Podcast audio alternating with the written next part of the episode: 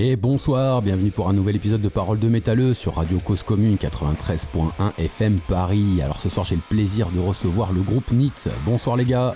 Salut. Bonsoir. Salut Bud. Salut, salut, salut. Alors comme d'habitude dans cette émission on a une question, la première toujours la même. Alors NIT c'est qui et c'est quoi? C'est parti à vous. Pas tous en même temps les gars. hein. Allez Arthur commence, c'est parti. Alors, je sais pas si je suis le mieux placé pour, euh, pour parler un peu de NIT parce que je suis arrivé euh, en dernier en fait dans le groupe. Euh, Ok, alors toi, du t'es coup, exclu. euh, je- Voilà, moi je suis exclu, moi je, je répondrai à des questions plus précises. Ok, ok. C'est un boulot pour Adam ça. Bon, tu peux déjà commencer par dire qui es-tu Arthur? Qu'est-ce que tu fais dans le, dans le, dans le groupe? Alors moi je suis arrivé euh, dans le groupe en 2017 à la basse et euh, bah, du coup bah, c'est moi qui fais le groove en fait. Qui fait le groove Qui fait le groove Vous êtes du sud déjà, d'où êtes-vous D'où êtes-vous De Toulouse. De Toulouse, voilà, pour les auditeurs qui vous connaissent pas, ils sont de Toulouse. Ok, c'est parti, donc Arthur à la basse. Ensuite, qui en a de beau Oh, les gars Je me lance. hein. Allez, vas-y, vas-y. Allez, c'est parti, Euh, donc euh, Pierre, euh, donc je fais de la guitare et je suis dans le groupe depuis euh, 2015 et voilà. Ok, suivant. Vas-y, j'y vais. J'y vais pour la suite. Du coup, moi, je suis, moi, c'est Lucas. Du coup, je suis le deuxième guitariste. Et ça a été un peu chaotique dans le groupe. mais On va dire qu'avec le line-up actuel, euh, je- moi aussi, je suis arrivé en 2017 ou ouais 2017, je dirais. Ok, 2017. Et il nous en reste un dernier. Et le petit dernier, donc c'est Adam, c'est moi, euh, je suis au chant. Euh, après, euh, je suis euh, un des membres fondateurs euh, avec Vincent le batteur, mais qui n'est pas là ce soir. Voilà. D'accord, d'accord. Bah tiens, on va en profiter. On va faire un petit, euh, un petit pont là-dessus. Euh, Raconte-nous la, la, la création du NIT, là, tiens, là-bas. Ah ben, la création de NIT, euh, du coup, ça part. euh, c'est parti à la base en 2014. Euh, donc, c'est avec mon frère où on est arrivé sur Toulouse avec une poignée de compos. Euh, donc, on s'est présenté euh, ouais, sur Toulouse euh, à cette époque. On a cherché des musiciens et tout ça. Nous, on est arrivé de la, de la Cambrousse du Lot-et-Garonne. pas moyen de trouver un seul artiste, enfin un seul musicien qui, enfin là-bas qui, qui faisait ce genre de musique, tout ça, c'était un peu compliqué. Euh, Ouais. Donc euh, Toulouse, on a, on a direct trouvé, on est tombé sur bah, Vincent. Donc on s'est retrouvé à trois euh, à répéter au début comme ça avec mon frère et Vincent et ensuite euh, ensuite ensuite euh, on a il y a pas mal de monde qui, qui- qui est passé. Ensuite euh, Lucas est arrivé Et oui. à l'époque, euh, donc à la guitare, hein, toujours. Euh, donc on avait deux guitaristes, mon frère il était à la guitare, deux guitaristes, Vince à la batterie et moi au chant. Et ensuite, euh, après on a eu d'autres euh, recrutements, tout ça, tout ça, mais après euh, ça s'est splitté, où euh, mon frère est parti, euh, euh, Lucas est parti à Paris. voilà, après on s'est retrouvé bref à deux quoi, avec Vince à reprendre le projet. Et concrètement, c'est là que NIT est, est né. quoi. C'est à, à ce moment-là, on s'est retrouvé à, à deux avec Vince. on s'est dit, bon, qu'est-ce qu'on fait? Bah, On sort les doigts du cul, on trouve d'autres euh, d'autres icos et on se lance et on lâche rien. Et du coup, voilà, après, on a, on a retrouvé tout le monde. euh, on, a, on, a, on a trouvé euh, notre bon Pierrot, et on a trouvé euh, notre bon Arthur, euh, Lucas aussi qui est revenu après euh, de Paris. Ouais, après Ok, donc un bon départ chaotique, quoi. Excuse-moi Ouais. de te couper? Ouais, ouais. Non, je dis juste que moi, j'étais resté un an et demi à Paris. Ok, ouais, ouais, donc ouais, ça fait partie du chaos qui a été, euh, qui a été engendré en départ, mais qui a été stabilisé vers 2017, si je dis pas de bêtises. 2017-2018, c'est assez stable et c'est là que vous vous lancez un, peu, un petit peu fort, quoi. C'est ça. Ouais, Ouais, voilà. c'est ça. ouais. Voilà. Ok, ok, très bien. Alors pour les auditeurs, qu'est-ce que ça veut dire NIT? NIT, euh, ça veut dire. Alors, c'est assez marrant. Enfin, on s'est- un peu marré quand on a trouvé ce nom. De base, euh, on s'est dit euh, NIT. euh, ça- enfin, par exemple, pour dire un whisky, ça veut dire un whisky sec. NIT whisky. Ok. voilà. Après, euh, aussi, la- la- le truc qui m'a- nous a fait marrer, c'est. euh, ça veut dire. Ça peut vouloir dire aussi propre sur soi, NIT, euh, en anglais. Donc, euh, et euh, c'est assez. euh, voilà. Par rapport à la réputation du, du gros métalleux qui tâche, euh, qui voilà, qui, qui, qui boit des bières et qui rote et qui pète, euh, on a trouvé ça marrant d'être propre sur soi alors que c'est pas vraiment le cas. on n'est pas des, on n'est on n'est pas des gens propres. Petit côté second degré, ouais. Ouais, voilà, il y a un côté second degré qu'on qu'on a trouvé fun et euh, voilà, on, a, gardé ça. Après, Et on, puis ça on- sonne bien en plus. C'est voilà. vrai que surtout de base ça sonne bien. Ouais, voilà, on voulait un truc simple qui sonne bien en amour, voilà, un truc qui se retienne. c'est- et Ok, le truc plutôt percussif et euh, on part pas dans, euh, dans une grande phrase euh, à base de euh, apporte-moi l'horizon euh, avec, euh, avec un peu de sel et, euh, et Exactement. de beurre. Ok, ça marche. Alors, euh, on, va aborder, euh, on va aborder vite fait l'univers graphique euh, dans lequel vous gravitez, qui est quand même assez marqué et qui est très, euh, qui est très vert en fait. hein. Je, je pousse évidemment les auditeurs à, à foncer, euh, regarder un petit peu tout ça. Euh, on en profitera de toute façon pour s'écouter ça d'ici quelques minutes. Donc, euh, pour- pourquoi, euh, pourquoi vous en êtes arrivé un petit peu à ce- cet univers très toxique, très chimique, voire même écolo comment dire, écolo explosé, déchiré, tout ce, ce- genre de choses-là? Justement, est-ce qu'il y a un parallèle avec le non NIT ou, est-ce que vous avez une petite anecdote à nous raconter là-dessus? Oh. Alors là, je dirais pas vraiment à la base. À la base, c'est vraiment en fait que c'était un. Bah, on a vraiment réfléchi à comment établir une espèce de code couleur pour le groupe, quoi. Une espèce d'identité visuelle. Après, est-ce que c'est. Je pense. À la base, c'était pas spécialement lié avec le nom du groupe.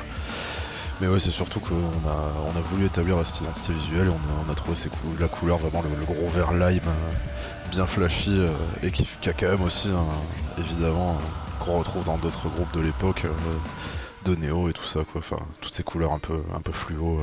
Ok, alors on va attaquer tout de suite. Est-ce qu'il y a un rapport avec le verre de la signature Steve Vai de la, de la guitare de Korn Et puis, pas que je le sache, Hein, mais- hein, Pour les aficionados de matos Pas que je le sache, mais justement ça nous arrangeait bien parce que Pierre en a eu une pendant un moment et du coup c'est- ça collait parfaitement avec notre code couleur, euh, avec la Universe 7 cordes. Ouais, c'est ça. Ok, Et-. Mais après, il n'y a pas vraiment de rapport, c'est juste que. Je sais pas, on trouvait ça fun et finalement c'est resté quoi. On s'est pas trop posé de questions Ouais. après, une fois qu'on a choisi ça. euh, C'est un peu notre- on, a un peu, on, a, on aime tous cette couleur aussi, quoi. C'est un peu, c'est un peu les goûts Ouais. communs aussi. Ok, on s'est complètement. habitué quoi. En, en gros, au début, on n'avait pas tant de style euh, spécial. On était à peu près tous en noir et moi j'avais un peu un style euh, premier de la classe avec chemise et tout ça, donc ça dénotait un peu. C'était le côté neat du groupe. Et après, euh, on, avait, on a fait un live euh, euh, à Ain, je crois, vers, euh, vers euh, l'Espagne. Et du coup, ben, euh, on a vu que quand on était tous en noir, ça, ça dégageait quelque chose en fait. Donc on a voulu pousser le truc encore plus loin avec des tenues complètement noires et des petites touches de, de vert un petit peu en mode Adidas avec des bandes ou voilà moi j'ai la barbe verte exprès pour que ça ressorte bien les cordes et tout ça bref donc c'est pour ça on a bien aimé le, le style vert et noir Ouais. qui ressort bien quoi. Bah, c'est clair qu'on vrai. pourra pas vous enlever que ça définit votre identité quand même, parce que autant elle est assez marquée d'un point de vue sonore, autant elle est autant marquée d'un point de vue visuel. C'est hyper intéressant, tout le fait de l'aborder. Et justement, le parallèle que j'allais faire, ce verre qu'on retrouve donc sur, euh, sur la signature Steve Vai, qui était une des premières guitares 7 cordes qui avait été euh, abordablement achetable à l'époque Ouais. du néo-metal en tout début, euh, me fait ce parallèle avec Korn. Donc euh, on peut pas, euh, on peut évidemment pas parler de Nit sans parler de Korn, ça serait trop, euh, ça serait trop, euh, comment dire, trop simple. Donc voilà, le lien avec Korn, l'inspi, euh, qu'est-ce qui vous a fait aller dans ce sens-là? Et, euh, et puis pour, pour- dans un second temps, quel serait votre point de vue sur le travail de Korn euh, qui a été proposé ces dernières années, euh, particulièrement cette année. Donc voilà, quel, quel est votre lien avec Korn, les gars?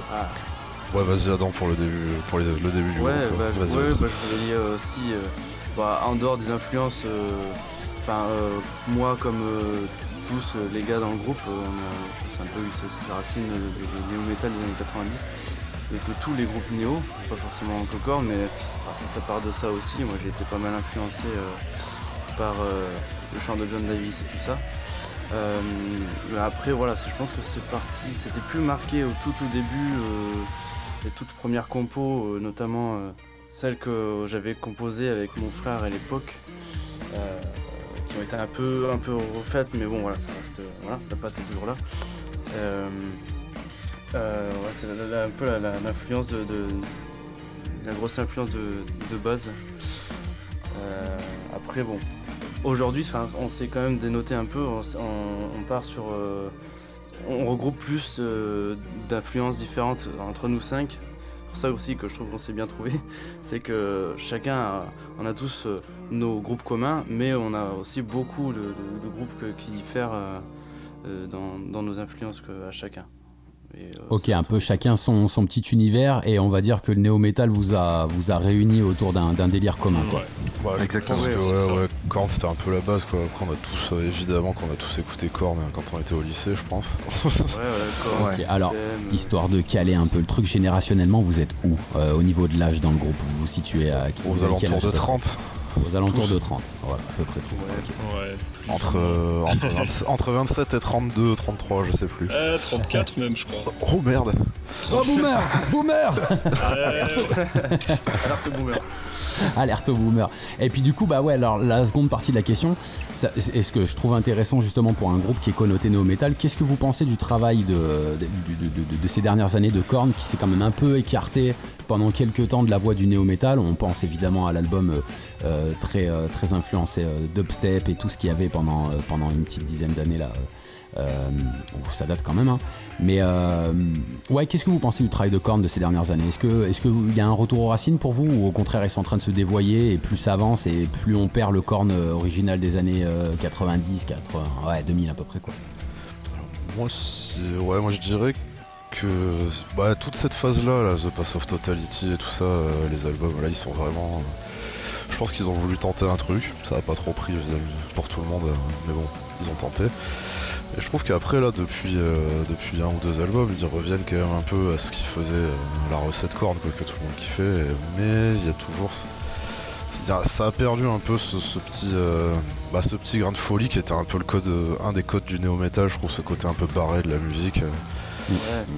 C'est plus, ça paraît un peu plus formaté, quoi. C'est hyper bien produit et tout, alors que justement, ce qu'on aime bien dans les vieux albums, c'est que c'est un peu crado et tout. Alors, est-ce que vous pensez que la notoriété qui est adjoint à Korn avec tout ce qu'ils ont fait, c'est ça qui les dévoie? Petite question un peu parallèle comme ça. je pense. Alors, moi, je pense pas parce que je trouve qu'ils, même quand ils ont eu euh, des. Enfin, ils ont eu une heure de gloire qui dure depuis 20 ans, mais. mais euh, bonne, heure de gloire. Mais ouais, ouais, mais ce qu'il y a, c'est que même quand ils étaient connus, ils ont quand même continué à faire des trucs bien, donc bon, je pense pas quoi. Ils ont fait des trucs moins bien, mais ils ont quand même fait des trucs bien quand ils étaient, quand ils étaient très connus aussi, je trouve. En fait, j'ai l'impression que les meilleures parties, c'est quand euh, le groupe de base euh, était au complet. Je veux dire, euh, quand Monkey est revenu, ça a beaucoup aidé à reprendre ah, du poil de la bête. Ah oui, oui, c'est vrai, c'est Ed. Ouais, et Monkey sait pas jouer de guitare, tout le monde le sait. Voilà. et, là, comme Phil dit part, j'ai un peu peur pour la suite. Par exemple, le dernier album, on entend presque pas la basse comparé au, à l'avant-dernier juste. Euh, ouais, c'est vrai, et, vrai, que de ce point de vue-là.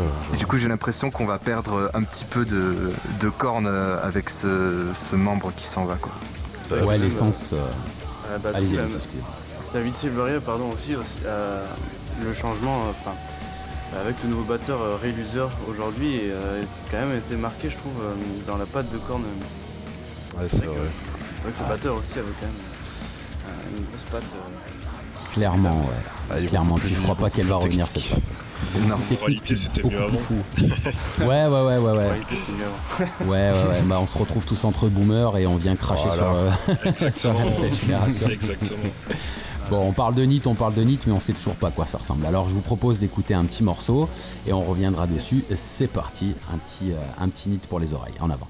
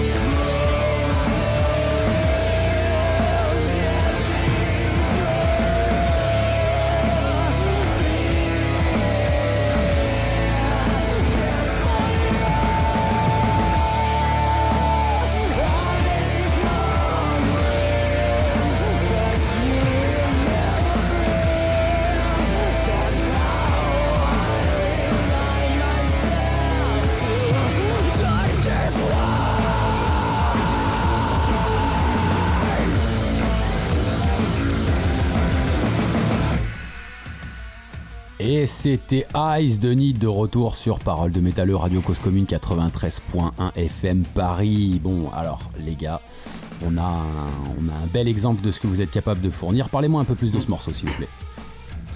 Qu'est-ce qu'il aborde comme thème? Tout ça, tout ça. Euh, alors, euh, le, ouais, le, thème euh, Ice, on parle tout ce qui est toute forme d'autorité, on va dire, et de surveillance un peu dans celle-là le texte. Euh, donc c'est ouais, ça, tourne beaucoup autour de ça. Autorité euh, autant euh, parentale que policière, par exemple. voilà. Donc ça, fait beaucoup référence à, ça. Ok, ok. Alors, est-ce que est-ce que c'est quelque chose qui est assez commun dans tous les thèmes que tu abordes en tant que parolier, ou est-ce que tu as diversifié énormément entre chaque morceau les thèmes? Parle-nous un peu plus de, ce que tu essayes de véhiculer à travers tes textes. Ah, ça peut être. Euh, je me mets pas vraiment de, de, limite. Enfin là, c'est hum, vraiment euh, le champ est ouvert à toute possibilité. C'est sur, sur, premier album, euh, ça peut être autant des textes inspirés de, de faits et d'actualité comme, comme de, faits personnels de, ma vie. Donc c'est vraiment tout ce qui a pu m'inspirer sur, sur cet album. Il y a beaucoup de thèmes abordés. Ok, ok. Et par rapport à la, à la surveillance que tu, que tu abordais là il y a quelques instants, est-ce qu'il y a un côté, on va dire, attention, hein, un côté conspi, un côté délateur, un côté, euh, un côté impliqué ou euh, tu essayes de, de pas trop euh, gratter profond pour pas non plus être connoté conspirationniste ou je sais pas trop quel encore adjectif pourri, tu vois? Ouais, ouais, c'est sûr que. je, vais éviter les étiquettes, mais c'est. je après, bon, le clip en soi est, peut-être un peu plus, euh, encore plus politisé, mais euh, euh, c'est vrai que dans le texte, c'est une inspiration. ouais, ça, va être. Il y, a du perso un peu. je, vais, je, vais, penser à certaines situations, certaines choses qui, qui m'ont inspiré ces, ces, quelques phrases, quoi. Après, ouais, je, je, je, veux pas, je rentre pas dans une théorie du complot. Alors c'est, c'est, le problème, c'est pour ça que je pose cette question, c'est que souvent aborder ces thèmes-là nous fait tout de suite rentrer dans un dans une étiquette, comme tu disais, conspirationniste, alors que forcément, il bah, n'y a pas nécessairement lieu d'être, quoi. D'où, l'intérêt. Eh bah écoutez les gars, on va, on va aborder maintenant l'influence du néo-metal, qui est, qui est vraiment votre, votre, votre style de prédilection, quand bien même il y aurait beaucoup, beaucoup d'influences qui vous définissent. Euh, pour vous, on va commencer, euh, donc je vais poser la question à Arthur. Euh, pour, pour toi Arthur, quelle est l'influence du néo-metal sur la scène française à l'heure actuelle quel, quel impact il a eu ben, Là, on a un petit peu un, regain de puissance, j'ai l'impression, où les, gens essaient le bout peut-être un peu moins, ou alors c'est parce que je suis moins les gens qui critiquent le néo-metal, je sais pas. mais sinon, ouais, le néo-metal en France, moi, je j'ai pas trop écouté tout ce qui était Playmo, Announcer et tout ça, mais euh, il n'y a pas longtemps, ils avaient essayé de ressortir la Team Nowhere en, nous, en, intégrant euh, les, nouveaux petits groupes de néo-metal. Euh. du coup, on, en a fait partie un petit peu, mais là, j'ai pas eu trop de nouvelles de, ce projet. Et sinon, ouais, on a, on a quand même pas mal de potes à nous qui, qui se lancent dans le néo-metal, qui en font depuis le même nombre de temps que nous, donc je pense surtout à, Goya qui ont, je crois qu'ils ont, ils ont commencé presque en même temps que nous. Et, euh, eux, ouais, c'est plus, euh, c'est plus rappé dans le style, mais, euh, mais vraiment, ouais, moi je trouve que ça fait plaisir de voir ce genre de groupe qui se relance comme ça. Ok, Lucas, Pierre, Adam, est-ce que vous partagez un peu le même point de vue? Bah ouais, enfin ouais, je trouve que ça fait plaisir euh, de voir que la scène no metal est, pas morte euh, non plus euh, et enterrée.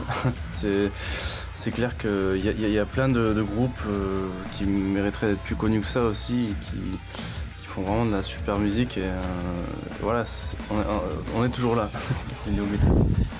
Moi je dirais pour aller un peu plus loin aussi, c'est vrai que bah, tu disais l'influence de la scène no metal sur la scène française. C'est vrai que genre à l'époque, dans les années, euh, je vais dire des conneries, mais je dirais fin 90-2000, il y avait, bah, je pense que 80% des groupes de métal un peu connus français, c'était des groupes de néo, juste en ce qu'ils disaient Arthur tout à l'heure, Watcha, tout ça, Watcha, Playmo, Enhancer.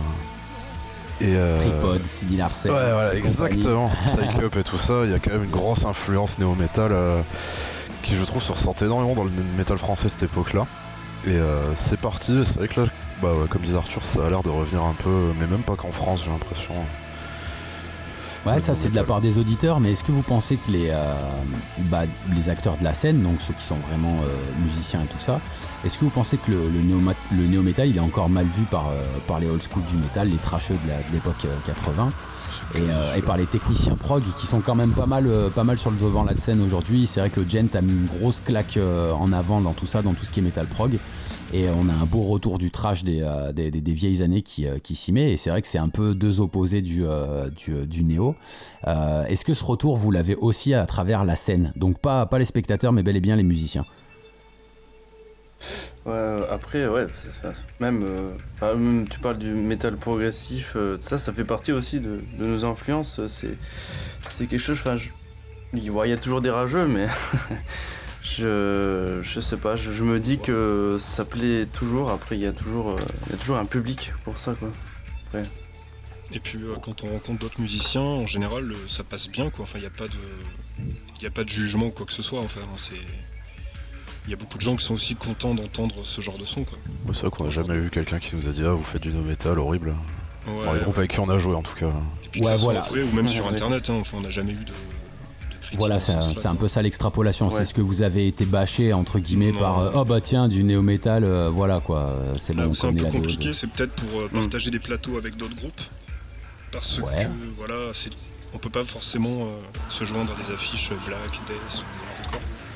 C'est vrai. Donc ça c'est peut-être un peu le, problème, mais mais après on a, quand même beaucoup de bons retours hein, quand on joue, quand après, je vois juste, tu parles de, tu parles de groupes de, enfin, tu t'as dit hardcore, et c'est vrai qu'au final, on a quand même vachement joué avec des groupes de hardcore. J'ai l'impression que le public hardcore aussi, euh, le public et les groupes euh, hardcore, bah, c'est des mecs qui kiffent le néo metal aussi. Quoi. Ils sont très ouverts, ouais, surtout. Ouais, ils sont ouverts et puis on peut pas, on peut pas cacher la coïncidence qu'il y a avec le phénomène hardcore et le phénomène néo metal. C'est clair. Il y, a, il y a 20 ans, ils étaient étroitement liés. Euh, je pense que le, 3 bandes Adidas et le survêt de sport, euh, voilà C'est le, bah le, lien.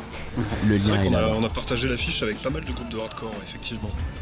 Mais c'est hyper intéressant que vous abordiez ce sujet. Euh, parlez-moi-en un peu plus. Est-ce que c'est compliqué Alors voilà, vous l'avez abordé, vous avez un peu répondu à la question, mais est-ce que euh, c'est compliqué de trouver des groupes de néo-metal aujourd'hui en France euh, qui, foncent de tête baissée là-dedans, qui ont vraiment envie de, grimper, de prendre de l'ampleur et tout ça? En cherchant un peu, on trouve, hein, je pense. je pense, je pense qu'il n'y en a pas beaucoup, mais non, on en a, trouvé, on a trouvé en tout cas dans un peu toute la France. Hein, ouais, puis des mecs qui sont chauds pour faire des trucs, quoi, en plus. Pour, Et ça n'hésite pas à faire des petits drop names pour les, pour les auditeurs. Bah justement, ce qu'il disait Arthur tout à l'heure, il y avait Goya, de- qui sont de Lyon. Ouais. Il y a aussi Crawford, qui sont de Limoges. Il y, a- il y en a quelques-uns. T'entends le son de Mojli Exactement. Ouais, exactement. La, la, la, Après-. L'hymne, l'hymne. Après, trouver des groupes de néo en France, c'est pas compliqué, mais c'est surtout trouver des groupes de néo euh, qui ont le même, euh, comment dire, euh, qui sont au même niveau que nous en termes de, de public qui nous suivent et tout ça, quoi. Parce que si, euh, par exemple, moi j'écoute beaucoup euh, Smash It Combo, et euh, pour moi c'est du gros néo, mais avec beaucoup de gent dedans, parce que le, le- le son rappé est, est vraiment.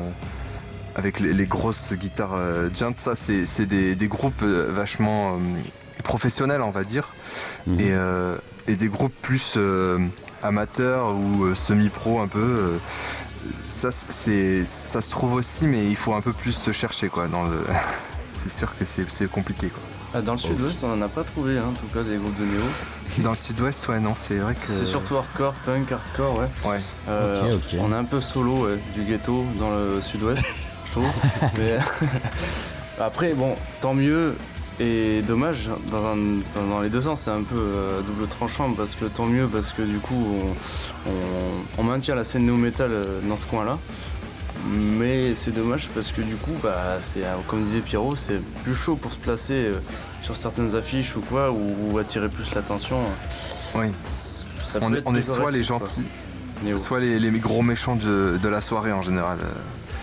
Mm. Quand on joue avec, euh, avec, euh, avec du rock, euh, du rock, du hard rock, on va être les méchants de la soirée. Mais euh, si on joue avec euh, les, des choreux, euh, là c'est sûr qu'on va passer pour des, des petits gentils à côté.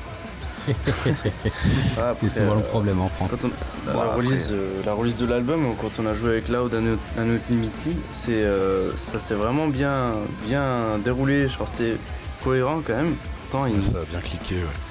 Ouais, ils ont, C'est vrai. ils ont un côté très System of a Down aussi, je trouve. Euh, franchement, et ça, ça collait bien. Bah ouais, ils ont une grosse influence néo, mais avec un côté un peu plus. euh, avec une influence euh, skate punk, quoi, dedans, limite, euh, et même hardcore. euh. Ok, presque on part sur du Deftones un peu, parce que c'est vrai qu'il y avait un côté un peu skate dans les premiers Deftones. Ah, Peut-être un, peu moins, un peu moins perché. Ouais, ouais, ouais, ouais, parce qu'il y avait beaucoup de cocaïne aussi avec le skate. Pas- probablement. On va pas se cacher. Alors, on va s'envoyer une deuxième euh, petite pause musicale. On va s'écouter Division ensemble et on revient dessus euh, juste après. C'est parti, en avant.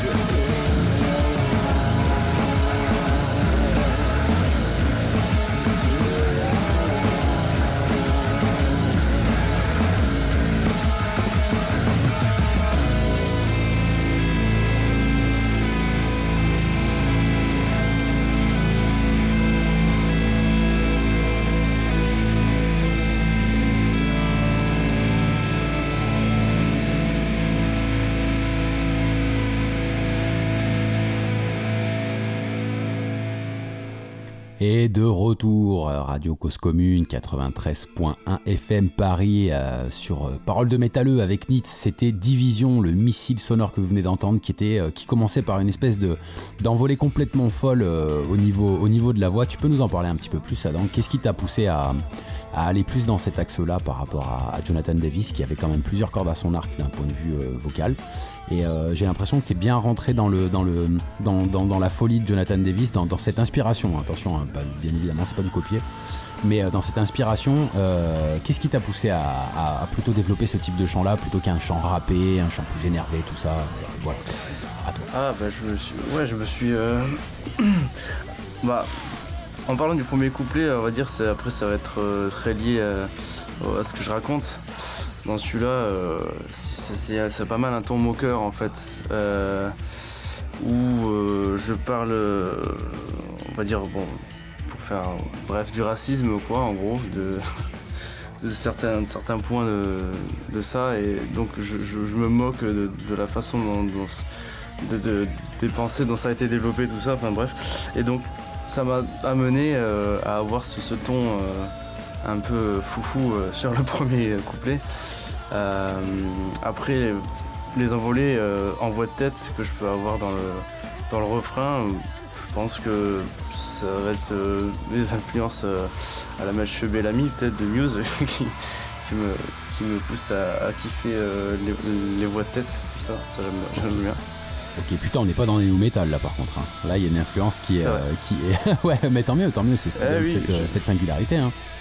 C'est vrai, j'ai bah, j'ai des influences euh, qui ont vraiment rien à voir avec le néo aussi, qui sont pas métal non plus. mais, euh, genre ça peut être du Queen aussi par exemple, ça peut être un peu tout. Après c'est vrai que moi j'aime bien, moi je m'éclate à, à faire un max possible, autant, autant que possible quoi. Je- autant que mes capacités me, me le permettent. Que je puisse rapper, gueuler, euh, faire du gros growl euh, ou, de la, voix de tête comme ça. Bon, moi je m'éclate, euh, j'essaie de faire le plus possible. Bon, sur cette chanson, on a une partie basse batterie qui est juste dantesque. Est-ce que Arthur, tu peux nous en dire un peu plus ton ressenti sur cette chanson Parce que souvent, on demande par rapport aux lyrics, mais on va parler un petit peu des musiciens. Alors toi, comment tu la files cette chanson? Comment tu la ressens un petit peu? Euh, ben, en vrai, c'est une de mes préférées euh, au niveau euh, de la basse batterie parce que celle-là, si je me souviens bien, on l'a composée à l'époque où on, a, on, on écoutait beaucoup euh, Hypnose, un groupe français euh, Tout à fait, tout à fait. bien, bien énervé, bien sympa. Et, euh, et ça se ressent un petit peu parce que il y a une partie juste avant que tout éclate. c'est- carrément ça, les inspirations. Et franchement, à jouer, c'est c'est génial parce que c'est- je regarde Vincent et on, voilà, on, on est, on est que tous les deux et c'est parti quoi.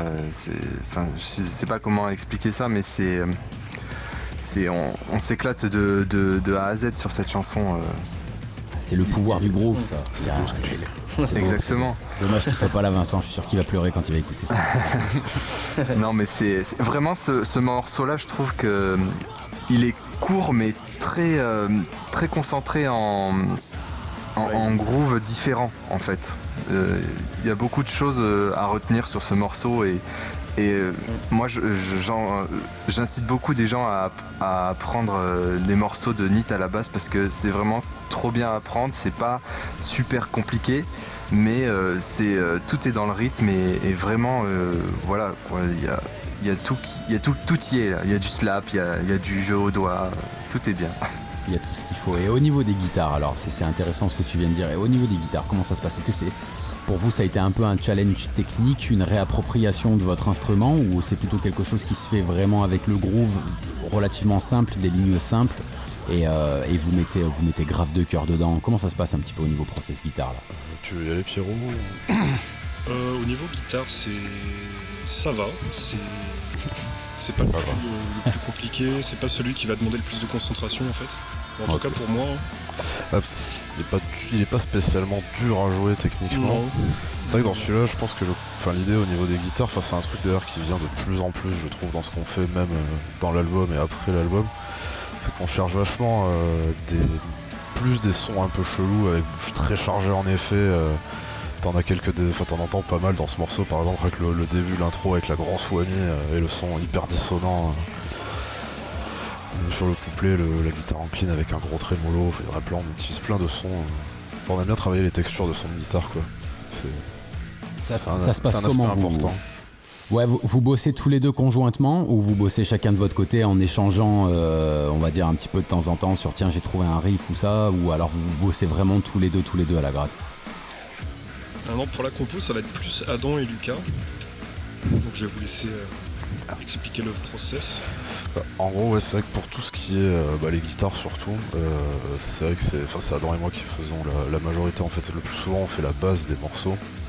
C'est-à-dire qu'on écrit, là, on, trouve un- on part d'un riff en général et après on construit toute une structure autour avec des variations et tout ça quoi.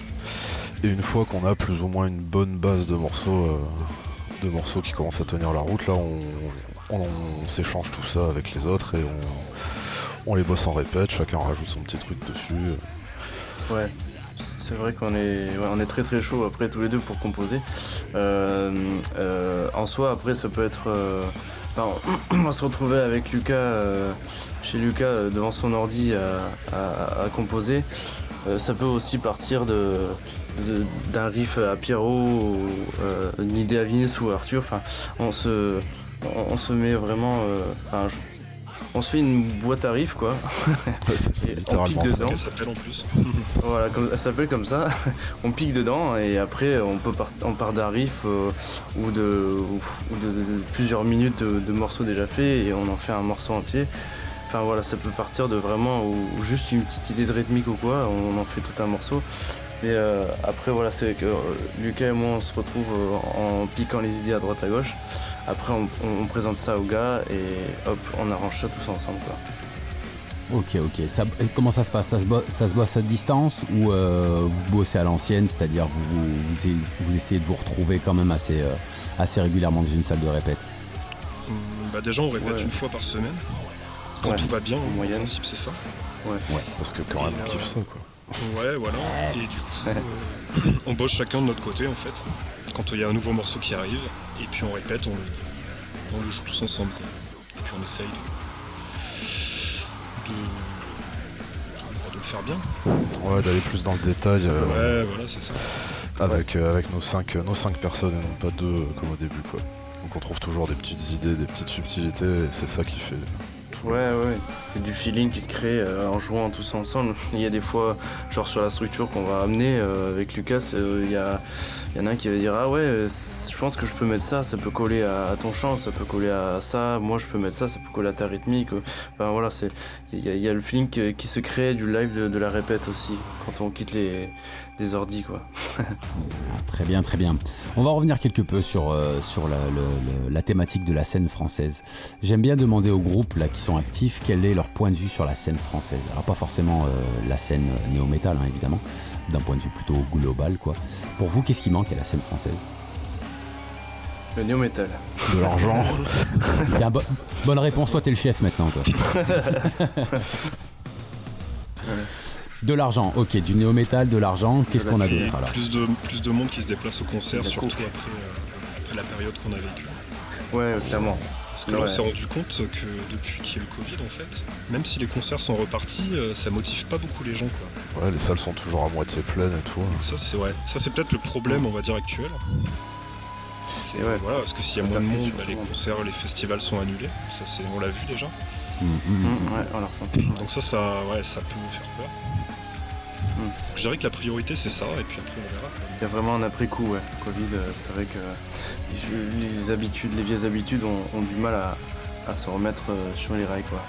De sortir, de voir les concerts. Ouais, c'est assez récurrent. Je- je- je- J'entends le, le problème euh, qui émane un peu de partout, autant des groupes que des, des spectateurs, autant que des orgas et des médias du métal qui, euh, qui, euh, qui, déplorent, qui déplorent la situation. Euh, effectivement, il n'y a pas de monde, il n'y a, y a- y a plus assez de monde. Le, le- le truc a du mal à repartir. Bon, bah j'en profite alors justement, auditeurs, auditrices de, de paroles de métalleux, mais, euh, mais hésitez surtout pas, hésitez surtout pas à bouger, allez voir des groupes, euh, même si vous les connaissez pas. Soyez curieux, soyez, euh, soyez vraiment curieux, allez-y, n'hésitez pas à donner un tout petit peu de votre temps, un petit peu de votre argent dans tout ça, ça, ça finit rarement euh, dans les bières, seulement 30%. Seulement 30% finit dans la bière et le reste, oubliez pas que l'essence, voilà, les groupes, et, et, et je pense que vous n'êtes pas déconnecté de la réalité au point de pas comprendre que faire de la musique en France, ça devient compliqué. Donc euh, hésitez surtout pas.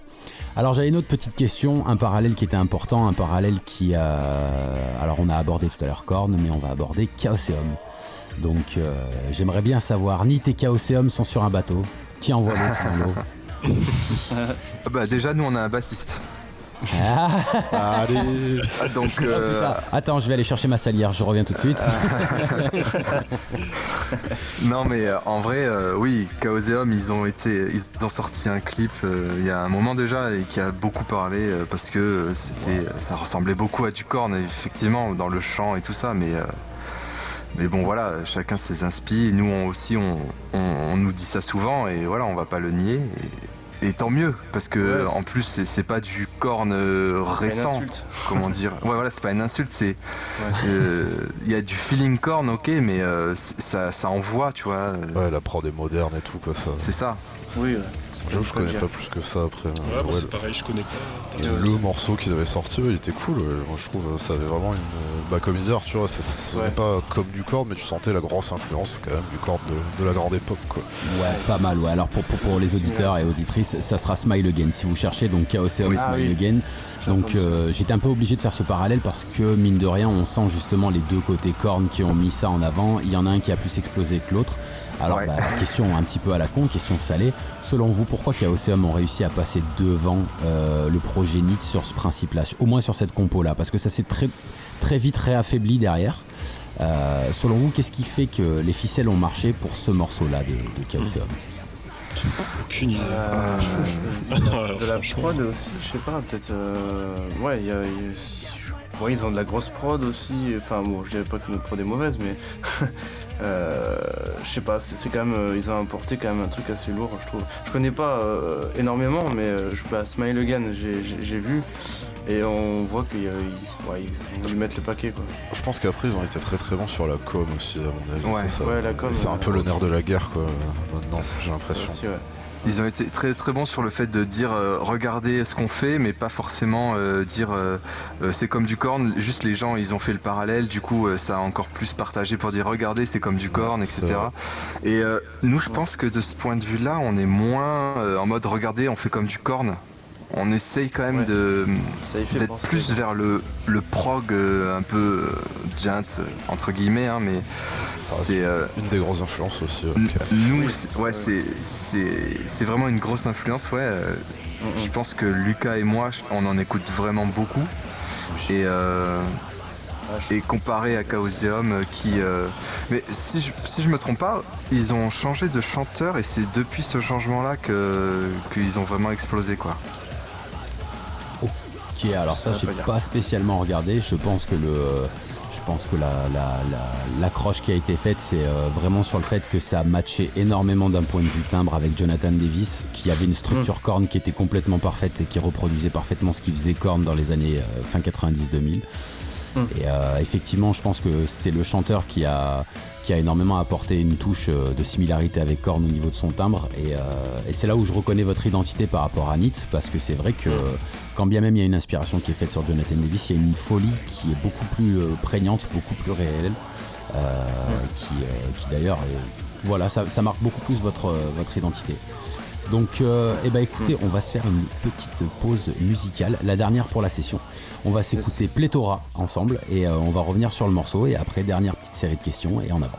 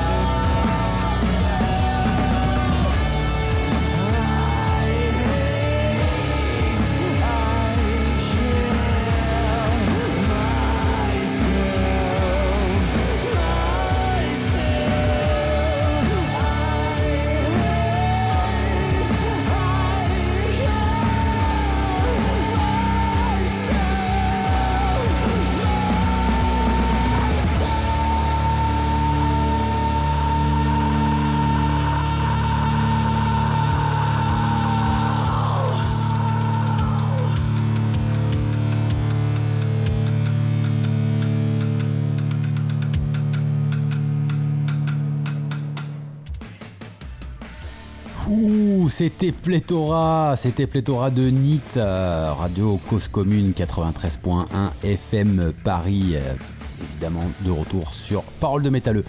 Euh, alors on a une tradition, c'était la première question, mais on a surtout une tradition, c'est la dernière question. Alors un par un, je vais vous poser la même question. Sachez que nous avons 6 milliards d'auditeurs. Quel message vous leur laissez? Quel est votre pression. message au monde? Ouais, pensez bien parce que ça va rester à la postérité les gars. Alors réfléchissez quelques instants avant de répondre. Euh, quel, les- euh, quel serait votre message euh, au monde? Qu'est-ce que vous laisseriez? C'est parti, on va commencer de manière complètement aléatoire par Adam. Alors j'ai imaginé un public de 6 milliards de, de- de gens devant. Alors, je dirais. Ah, ouf, c'est difficile comme question. Hein. Ok, merci Adam. Euh, Merci à tous. Euh, un mess- euh, non, un message. euh, je sais pas, sur. sur quoi exactement. Ah bah c'est toi qui dis ça. hein. Mec, il y a 6 milliards de personnes qui t'écoutent. Qu'est-ce que tu as à leur dire Euh, Vous allez finir par vous aimer les uns les autres, bordel de merde Voilà. Ok, parfait. Pierre, Pierre dis-moi, qu'est-ce que tu veux leur dire à ces 6 milliards de personnes? S'il y a 6 milliards de personnes, euh, si elles peuvent toutes donner 1 euro pour NIT, Ah, mais ça c'est mal. Putain, Donc toi, maintenant, par contre, maintenant, t'es le trésorier du groupe. Lui, il a des bonnes idées. Non, blague à part, c'est une grand. question compliquée quoi. Je, Elle est là pour ça. pas. Elle est là pour ça, cette question. Alors, bah, Lucas, alors dans ces cas-là, Lucas, qu'est-ce que tu dirais à ces 6 milliards de personnes? Alors, je dirais, euh, je dirais, soyez, cu- soyez curieux, écoutez des trucs et allez voir des concerts. Voilà. Ah, c'est pas mal. C'est vrai. Et pas Je, mal, je pas valide mal. ce qu'il dit. J'avoue, j'ai eu du temps pour réfléchir du coup. hein. Bien, les guitaristes s'assemblent, il va nous rester un bassiste. Le bassiste, qu'est-ce qu'il dit, Arthur? Qu'est-ce qu'il Euh, bah, moi, je vais un peu être du côté de Lucas. Écoutez de la musique, euh, quoi que disent les autres. Euh, Faites-vous votre propre avis. Euh, ça rejoint un peu le fait du néo-métal et des trous métalleux, comme on dit, euh, euh, où c'est pas du vrai métal. Écou- N'écoutez pas l'avis des autres. Faites-vous votre propre avis. Il y, a, deux ans, j'ai rencontré ma copine d'aujourd'hui et et elle écoute de la musique de la façon euh, la plus pure que j'ai jamais vue et ça et ça me touche à chaque fois et, euh, et j'espère que beaucoup de gens font ça et écoutent de la musique euh, juste pour le plaisir pas pour euh, pour donner son avis après juste euh, kiffer quoi Ok, bah Bon, très, ce très tu beau. dis. C'est beau et c'est euh, ça sert fait la du bien. musique au départ en plus quoi. voilà Bah exactement ouais, c'est tout l'intérêt d'aller propulser ça devant 6 milliards de personnes. Et ben un grand merci en tout cas les gars, un grand merci Nit. avec C'était une plaisir. super session. Merci à toi. toi, ouais. Et ben on se retrouve euh, on se retrouve très bientôt. Foncez écouter Nit, euh, peuple haut peuple de paroles de métalleux, foncez écouter Nit. Allez regarder ces belles barbes fluo, vert fluo qui, qui les habillent et, euh, et puis passez une excellente soirée. Ah Ouais, hésitez surtout pas, il a raison, c'est- hésitez surtout pas, foncez, allez voir Nit, que même tout le monde, allez voir le maximum. Allez voir tout le monde, possible. Exactement.